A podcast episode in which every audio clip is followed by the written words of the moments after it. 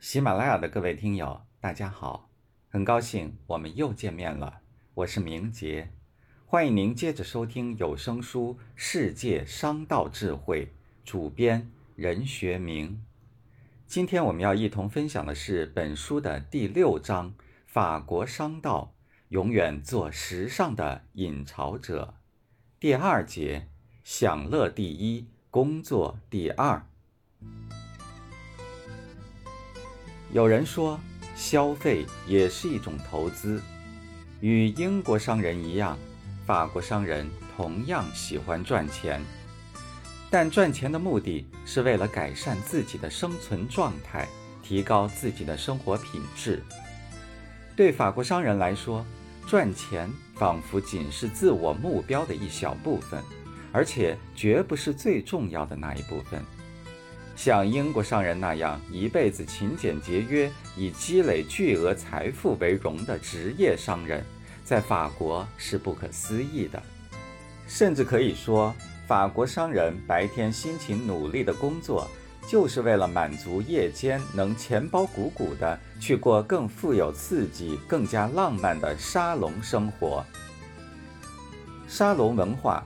秉承中世纪法国上流社会奢靡优雅的风格，同时在浮华排场享乐之中渗入文学艺术的因子，使参与其中的每一个人自觉地从语言举止诸方面规正自己，适应公众的品味，魅力经久不衰。十七世纪末期，朗布伊埃侯爵夫人。是巴黎社交界最耀眼的明星，他出身高贵，家庭富裕，在贵族阶层很受欢迎，许多人都把与之交往视为莫大的荣幸。不仅如此，侯爵夫人早年双居，不但美貌异常，还学识卓越，许多客居巴黎的学者趋之若鹜。忧郁的生活，开放的性格。特殊的身份地位，使侯爵夫人居住的罗浮宫旁圣托马大街的公馆，每至华灯初上，总有无数名流蜂拥而至。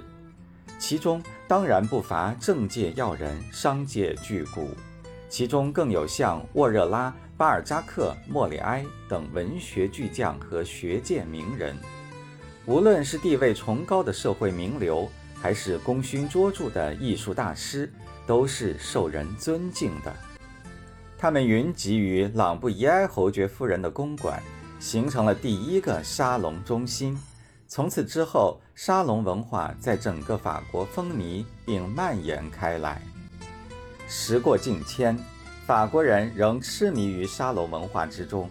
虽然谈话的内容和方式较之过去有了极大的改变，但作为消遣和娱乐的最佳方式。人们对沙龙文化的钟情却有增无减。法国人爱休闲远胜于爱工作，休闲如同自由一样，是他们追求的美好事物。看一看法国的日历，我们就会了解这个民族多么喜爱形形色色的节日和假期。法国人一年的假期有三十六点五天，工作时间则越来越短。从一九六零年的每周工作四十五小时减至现在的三十七点五小时，工作年限也越来越短。从一九六九年参加工作平均年龄十八点三岁，退休年龄六十二点四岁，分别变成一九八九年的二十岁和五十九点一岁。有事没事请请假也是常事，多是泡病假。每逢重大节日，全国上下一致停工，甚至许多旅店、餐厅、咖啡厅、酒吧的主人也放弃赚钱的大好时机，忙中偷闲地去休闲。若是碰上只间隔一两天的节日，那么假期就会串联起来，常常会整周的放假。法国人把这叫做“假桥”。平常的两天休假日，加上时不时一些小节日。早已使法国人养成了喜欢轻松而没有负担的生活方式。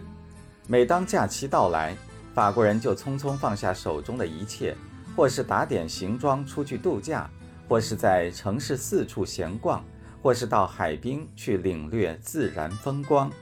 总之，他们绝不肯轻易放过这个机会，而不惜放下学习，放下工作，也放下生意。法国商人也毫不例外地乐意享受任何假期和节日的乐趣，生意和休闲互不侵犯。特别是每年八月，那时的法国几乎是一片寂静，全国的大放假也把商人的心放了假。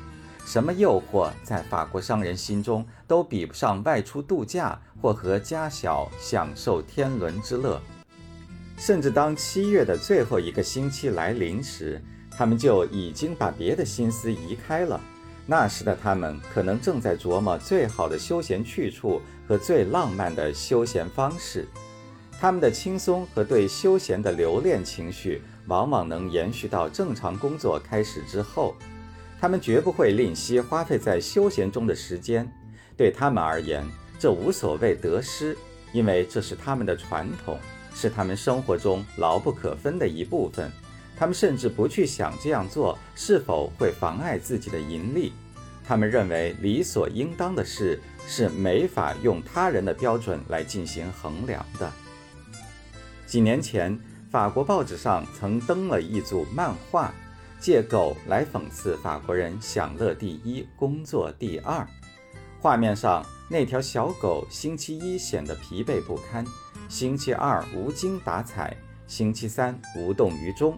星期四蠢蠢欲动，星期五眉飞色舞，到了星期六、星期天呢，兴高采烈，张牙舞爪，真是入木三分，形象到了极点。春天是娱乐季节，夏天是度假季节，秋天是罢工季节，冬天是圣诞季节。法兰西民族是一个天生就会享乐的民族，这与他们浪漫的本性是分不开的。一九九二年，法国的一家出版社出版了一本《更好的生活》的书，向人们传授怎样去享受，解答了一千个有关养生之道的问题，销路极好。法国人对修身养性、锻炼身体、驻颜留容十分在乎，年轻体壮意味着魅力、工作和金钱。他们在吃喝玩乐、穿着打扮、追求享乐方面的认真态度，远远高于上班工作。法国人爱猎奇、爱冒险、爱刺激，像什么徒手攀登、高空跳落、滑雪赛艇，是法国人独占鳌头的体育项目。法国人吃穿用讲究名牌老牌，讲究潇洒时髦。一般的家庭每周都要下一次馆子。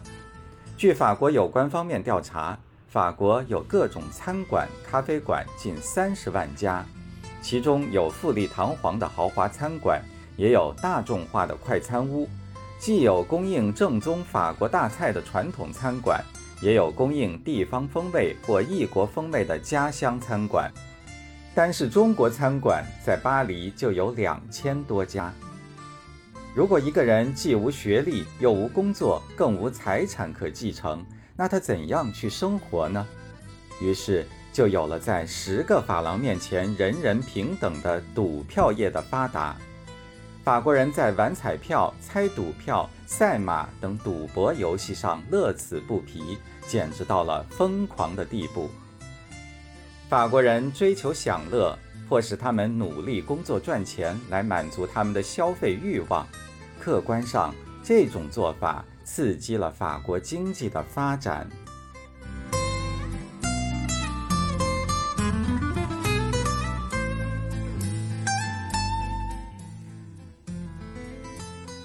喜马拉雅的各位听友，刚才您收听到的是有声书《世界商道智慧》第六章《法国商道：永远做时尚的引潮者》，主编任学明。